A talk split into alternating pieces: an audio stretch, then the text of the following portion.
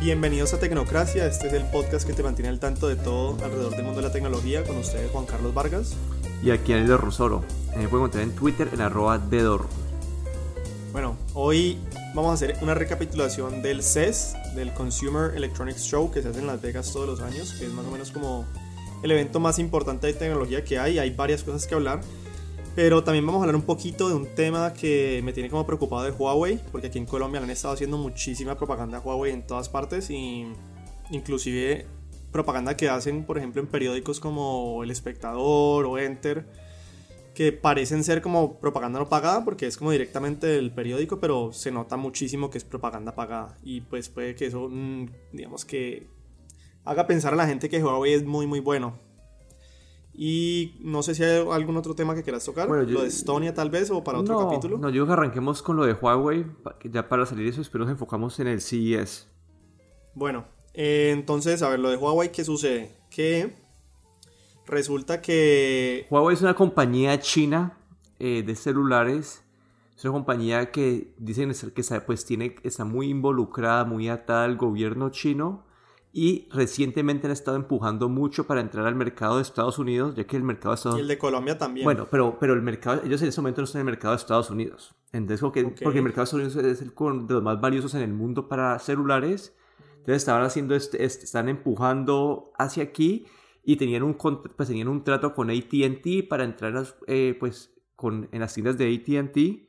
Esto se cayó y ahora el Congreso de Estados Unidos está pasando una una regla para tratar de que, para prohibir las ventas de ese celular en Estados Unidos, o al menos en los, en los contratos de, gobierno especialmente. Porque ya perdió el contrato con ATT, es decir, no van a vender con ATT y ahora están buscando que no puedan vender nada eh, pues para ser como proveedores del gobierno en ningún caso, ¿no? Me preocupa por lo que yo estaba diciendo antes, que Huawei en Colombia le están como poniendo mucho énfasis en sacar la marca, hacerla conocer. Creo que tenían un, una sponsorship con James Rodríguez, o sea, con gente pues famosa en las redes sociales, en, en, televisión, en todas partes ve noticia como llega el celular más poderoso o el mejor celular para tal presupuesto, etcétera, etcétera. Entonces me preocupa que la gente como que se deje convencer por esto y que pues en últimas, pues, eh, esto me parece muy grave, ¿no? Lo, de, lo del gobierno chino que está detrás de Huawei. No sé vos qué opinas.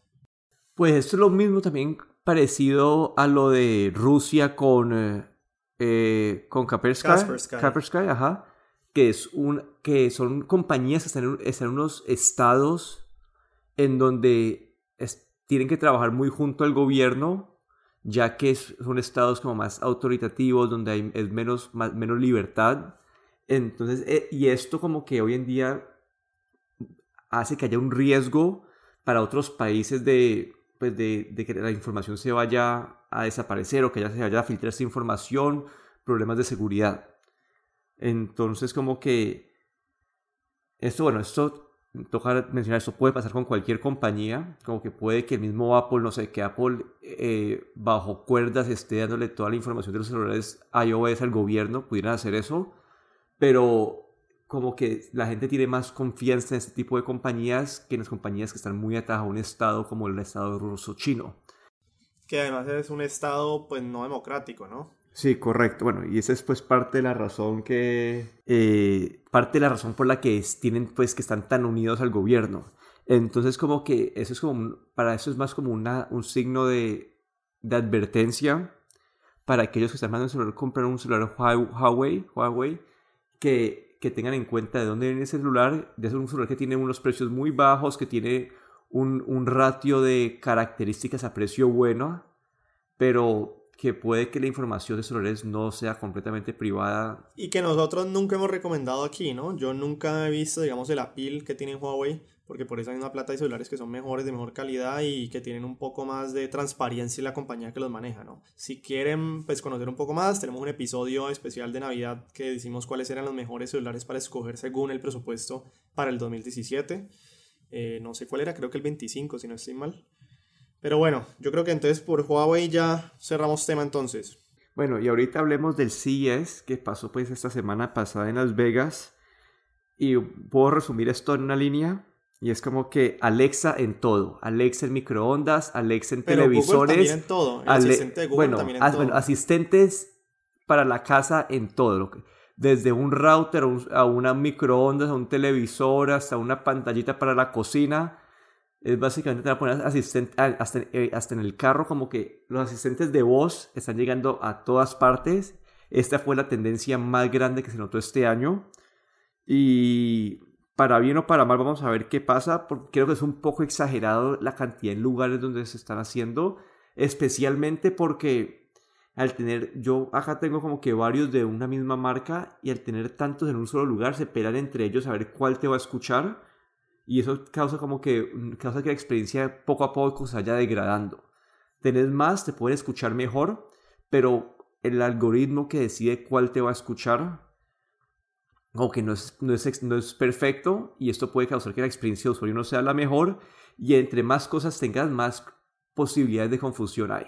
Sí, ese yo tal vez puede ser el punto principal, o sea, entre otras cosas curiosas que pasó en el CES fue que pues la presentación más importante de electrónicos en el mundo, o una de las más importantes, se les fue la luz, ¿no? Chistoso.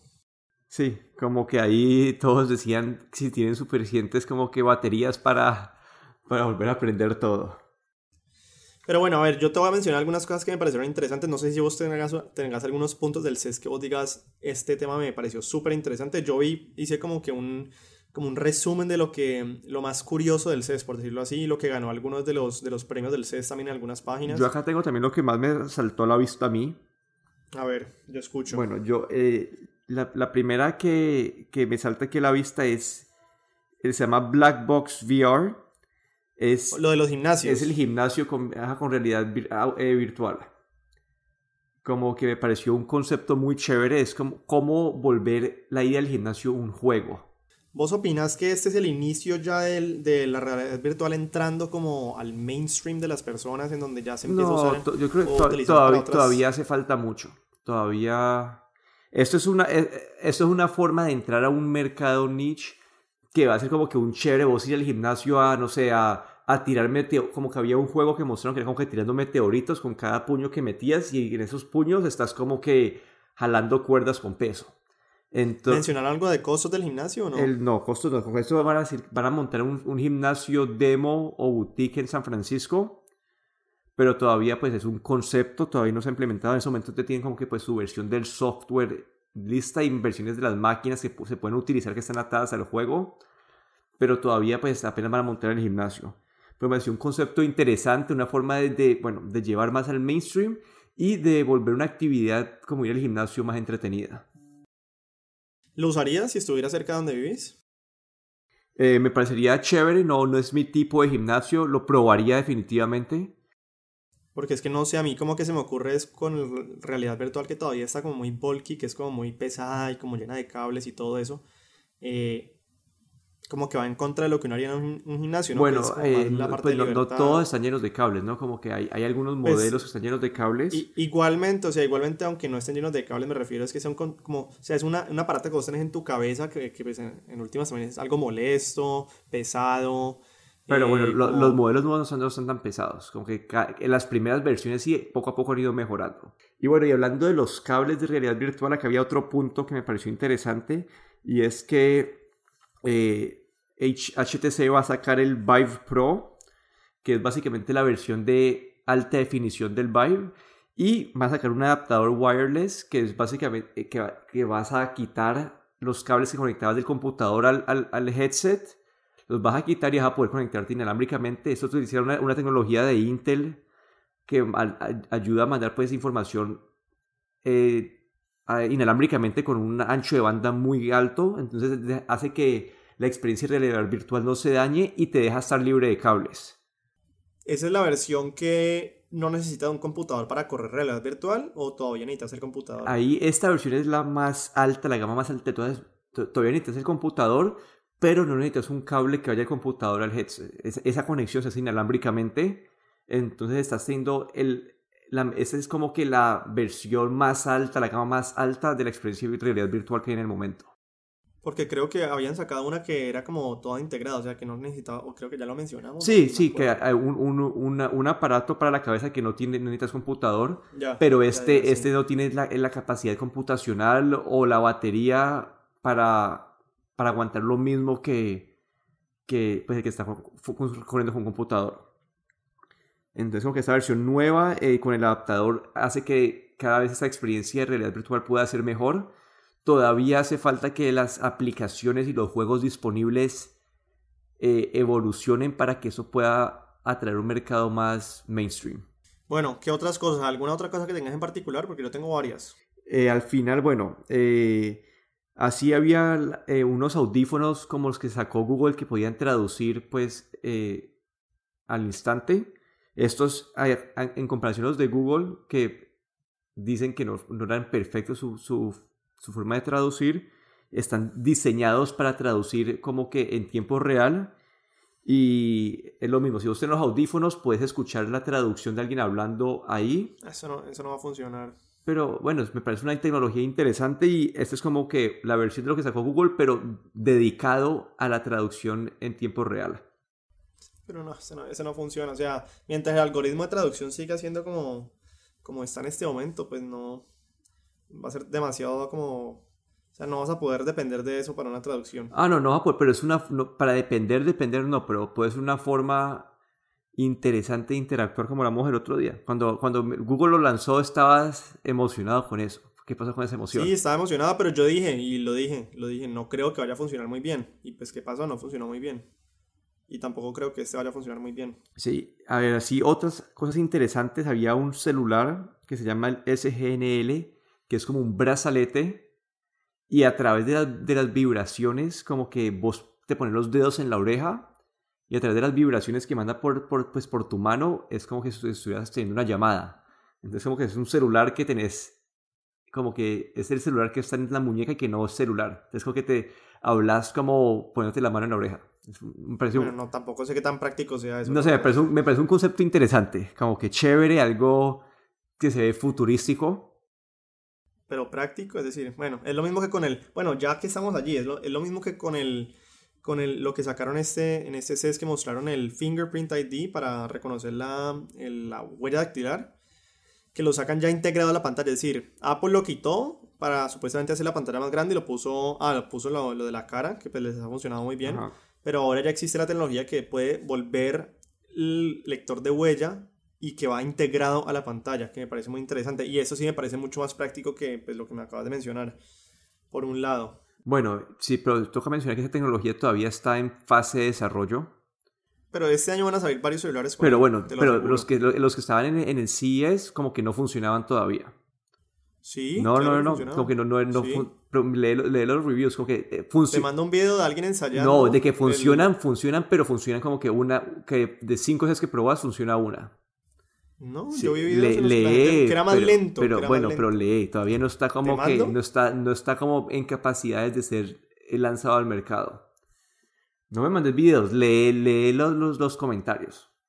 Así te la pues, pongo. O sea, yo vi de gente, o sea, vi videos de gente que lo ensayaba y le funcionaba, que era más lento. no, sí, sí, sí funciona, pero yo lo que yo leí es que no, le funcionaba como que una de, uno de cada tres, cuatro intentos. Bueno, el que yo vi le funcionaba siempre, pero más lento. Bueno.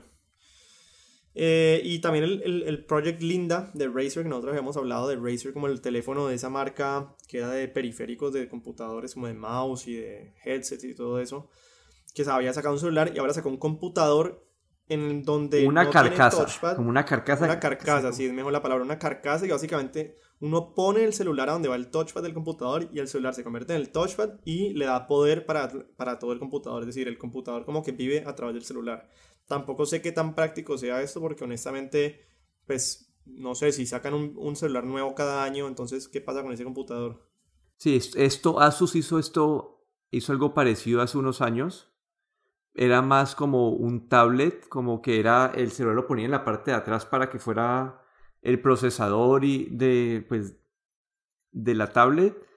Es, me parece un concepto interesante, un concepto chévere. Dicen que, pues dado que el celular de, pues el Razer Phone es tan bueno en sí que los, no necesita tener parlante, entonces hace que la carcasa sea, sea como que más ligera y en cuanto a funcionamiento puede ser bueno. Si sos una persona que que el 80% de tus cosas las haces con el celular y necesitas como que un teclado para el 20% de las, de las otras cosas, puede ser algo bueno para vos porque te ahorras la compra de un computador nuevo. En teoría como que lo único que tiene pues esa carcasa de es una batería y una pantalla. Entonces puede que el costo no sea muy alto pues, de ese accesorio. Y si el costo no es muy alto, creía que pues un accesorio bueno para la gente que tiene el celular. Y cuando cambie el celular y, salga el Razer Phone 2, por ejemplo. Puede que ellos, ellos, puede que ellos se limiten a tener el mismo, el, pues el mismo empaque varios años. O puede que, que lo saquen con un adaptador. Puede que, que no saquen el Linda para este, sino que para el siguiente versión. No, no se sabe. Esa parte sí no se sabe, pero espero que la compañía al momento de, de sacar eso, o que sea un precio tan bajo que digamos que vos lo puedes comprar cuando compres un celular nuevo que no te importe cambiarlo. Lo dudo, pero bueno. Lo dudo. A ver, ¿qué otras cosas así como rápidamente? Eh, no sé si viste lo de Mercedes-Benz, que van a sacar su sistema operativo para sus propios carros, el MBUX. Esa parte sí no la vi. Sí, que, que, básicamente ellos van a integrar, es lo que está haciendo Google Home en este momento, o Google Car, qué pena, o Apple Car también, si no estoy, estoy mal que se llaman así. Pero, pero básicamente es hecho alrededor de la experiencia Mercedes-Benz. Eh, lo mostraron en el, en el, show, a la gente le llamó mucho la atención, como que todo el mundo era muy escéptico de lo que pudiera pasar con esto. Vienen de una compañía de carros y, y poniéndose pues, a hacer cosas que digamos que no eran directamente relacionados con ellos. Pero la gente lo vio en el show, les llamó mucho la atención. Eh, casi que se, se, integra el carro con la persona, ¿no? Que uno se siente y dice, tengo frío, entonces los asientos se calientan, o quiero ir a tal parte y pues te muestran el GPS, o por favor apúnteme tal cosa. Como que ya se integra un poco más el carro y la persona, ¿no? Que es lo que intentó hacer Google Home en algún momento. Sino que esto garantiza que el MBUX esté en todos los carros Mercedes-Benz y que la experiencia sea un poco más homogénea. Sí, cabe mencionar que la siguiente etapa de la industria automotriz eh, van, a traer, van a tener competidores como Facebook, Uber, Google, Apple, entonces, ya que esos son los competidores de esta, de esta siguiente fase, siguiente paso de la industria automotriz, todas las compañías tradicionales, digamos, de, de, esta, industria se tienen que adaptar y esta es la forma de ellos adaptarse como que a, a, lo que viene, al mundo nuevo. Porque si se siguen enfocando solamente en hacer carros, sin enfocarse en la parte digital, como que se van a quedar atrás para, la siguiente, pues, para lo que se viene en, en, en el mundo. Bueno, y hablando de compañías no tradicionalmente tecnológicas, también Toyota mostró el e-Palette, que no sé si lo viste también. Sí, ese fue como que uno fue como que de los conceptos más interesantes de todo el CES. ¿Te viste la película iRobot? Sí, sí, me, sí, sí me vi la película. Es literalmente copiado exactamente igual que uno de los carros conceptos que había en esa película. Impresionante. Sí, y bueno, para mencionar eso es como que ya que toda la inversión que se está haciendo en el carro autónomo es, es mucho para el carro privado. Esta versión de Toyota es como, ¿cómo vamos a traer esta versión del mundo para, los, para, para las compañías, para los comerciantes, para la parte no del individuo, sino que más de los negocios?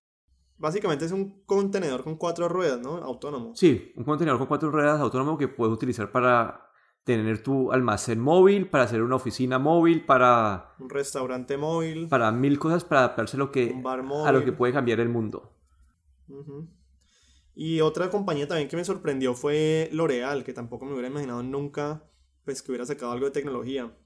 Que sacaron un, un sensor que no, no, necesita baterías, más pequeño que una uña, entonces la gente se lo pone en una de sus uñas, o las mujeres, pues en este caso, como ellos lo muestran, y les manda, eh, por medio del sensor, les manda notificaciones de cuánto sol están recibiendo, si necesitan ponerse más bloqueador solar, eh, exposición a radiación UV, bueno, etcétera, etcétera, etcétera. Todo en un sensor diminuto, que pues me pareció entretenido y, y puede que sea. Lo que más me pareció aquí fue, pues L'Oreal no es una compañía de tecnología, ¿no? Que se esté metiendo a eso.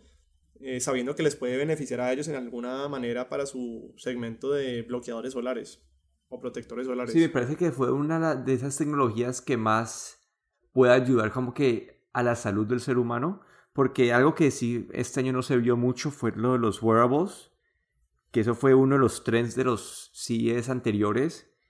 En este año no hubo mucho de eso. A mí uno que me saltó a la vista fue una pulsera de seguridad que la, no, sé, si la viste, la que... Sí, yo la vi, la que saca como un líquido para, ahuyentar a los ladrones. Ajá, no ahuyentar, como que... me, parece un, me parece un concepto interesante porque es una, algo que tira un, un, olor, un olor tan fuerte que básicamente deja a, las personas como que en un shock momentáneo. Pero no, eso, se, nota que eso lo hicieron como en Holanda o algo así, o en Finlandia, porque eso honestamente a niveles prácticos, un robo, pues por más feo que vuela, no creo que eso vaya a ahuyentar a un ladrón para... No, no, no, no, no, no, no va a ahuyentar, no va a ahuyentar, pero como que dice que es tan feo el olor que te, te deja como que en un, como que en un shock momentáneo y eso te da, y eso, y eso te da tiempo de, de, como que de moverte. De correr y que no te acuchilles. Ajá, exactamente. Eso no es, no es práctico para nada. Yo también lo vi, pero me pareció uno de los conceptos que uno dice está completamente alejado de la realidad. O sea, para eso hay un pepper spray, tasers, no sé, muchas otras cosas que de verdad sí son útiles. Pero bueno, para y de resto, a mí ese, no sé. Bueno, ese a mí me pareció interesante, especialmente para un mercado para como Colombia. No, para Colombia es cero interesante, al revés. Es cero interesante. ¿Por qué? Porque no, o sea, un ladrón que te va a robar, a, por más feo que le huela y que... Pero si queda en shock, sí, como que... ¿En shock cuánto? ¿Un segundo? No sé, pero como que en. O sea, si mucho, ¿10 segundos? Eh, sí. ¿Y vos qué pasas en 10 segundos? Pues el tipo tiene una pistola. No, pues, ah, bueno, estás, estás una, pero con un cuchillo, que estás como que... ¿Y, vos cómo sabes si el tipo va a traer una pistola o un cuchillo? Pues vos ahí, ahí vos decidís el momento de, de, de no, romperla. no, esa vaina se activa y no queda, se te pegan el tiro. No sé. O son muchos, imagínate que sea uno y el tipo queda en shock y los otros cuatro, ¿qué? Vos sos tan pesimista. No, pues que es tan alejado de la realidad que me parece, honestamente como que me dio rabia ese concepto porque se nota que lo hicieron en un país por allá nórdico, yo qué sé, en donde la aplicabilidad real es nula. Entonces como que para qué muestran ese tipo de cosas. Pero bueno, no sé si hay otra tecnología. Yo acá tengo la mi favorita. ah, bueno, seguí. ¿Cuál es tu favorito? No, pero yo tengo. A ver, Seguimos. rápidamente. Eh, me parece muy chévere Dell y Nikki, una marca de joyería que están haciendo joyería a base de elementos reciclados de computadoras, por un lado, chévere. Eh, por otro lado, el Osmo Mobile de DJI. Esta compañía de drones que sacaron como un palito para uno poder hacer filmaciones un poco más profesionales, que ayuda a que los videos se estabilicen bien. Dos. Y la última que me parece más chévere de todas, pues fue la de LG, el, el el televisor OLED pues de LG que, que se puede enrollar como un papel periódico. Que ya por fin estamos viendo esos conceptos como aplicados a la vida real y, estamos viendo que, bueno, pueden haber, en, no sé, en un año, dos años, pueden haber ya televisores que se puedan enrollar y que sean muy, muy, muy delgados sin perder calidad de, imagen. Sí, bueno. ¿Cuál fue tu favorito? Bueno, para mí el favorito se llaman los Wi-Fiber Streetlights. Son luces. Excelente, sí. Son luces inteligentes. Básicamente son eh, es una forma de, volver una ciudad inteligente sin necesidad de tener una infraestructura, de diseñar tu infraestructura de cero. Básicamente lo que haces es reemplazar las luces de, calle con este aparato. Este aparato te da una luz, te da una cámara, te da micrófonos, te da parlantes. Entonces, eso tiene mil aplicaciones. Uno, puedes escuchar cosas. Ahorita, ahorita discutimos lo bueno y lo malo. Puedes escuchar cosas. Dos, puedes emitir alarmas pues si hay una alarma, no sé, de incendio, una alarma de policía que, para que la gente se, prepare, una alarma de terremoto. Eh, después tener las cámaras, que es para, seguridad, puedes tener como que una, pues, puedes tener más seguridad en la ciudad. Y tres, la lámpara en sí, que es la luz, en la mayoría de los casos, pero las puedes utilizar de cierta forma en casos de emergencia. Por ejemplo, el Wi-Fi también, ¿no? Ah, bueno, sí. Pero el Wi-Fi en teoría, se conectan a través de Wi-Fi. Ya tiene que, pues, entonces sería una red de Wi-Fi que tiene que haber en algún momento. Es decir, que esto aprovecharía las redes de Wi-Fi. Entonces, esto acá viene, la, pues, esto es como que esas tecnologías que es el lado bueno y el lado malo. El lado bueno es que eh, puedes como a, recoger más datos de la ciudad, saber cómo es la movilidad de la ciudad y utilizar toda esta información para tomar decisiones de, de, inversión. Pues eh, para seguridad, como que si sabes que hay cámaras en cada luz, como que la gente pueden haber menos robos, si hay accidentes pueden responder más rápido.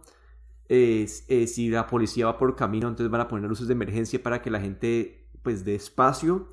Tiene todas estas aplicaciones buenas que vuelven una ciudad inteligente de una forma pues más económica pero, pero, pero, tiene la parte mala del, gran hermano, de esas, de esas, de que ahorita el gobierno va, puede escuchar todo y puede ver todo todo el tiempo. Entonces está como que esa es la balanza. Te da mucha información para ayudar a la gente, para volver tu ciudad inteligente, pero también perdes mucha privacidad. A mí por el lado de la privacidad me parece en este momento más peligroso no tanto el lado del gobierno, sino el lado de el que pueda hackear ese gobierno, ¿no?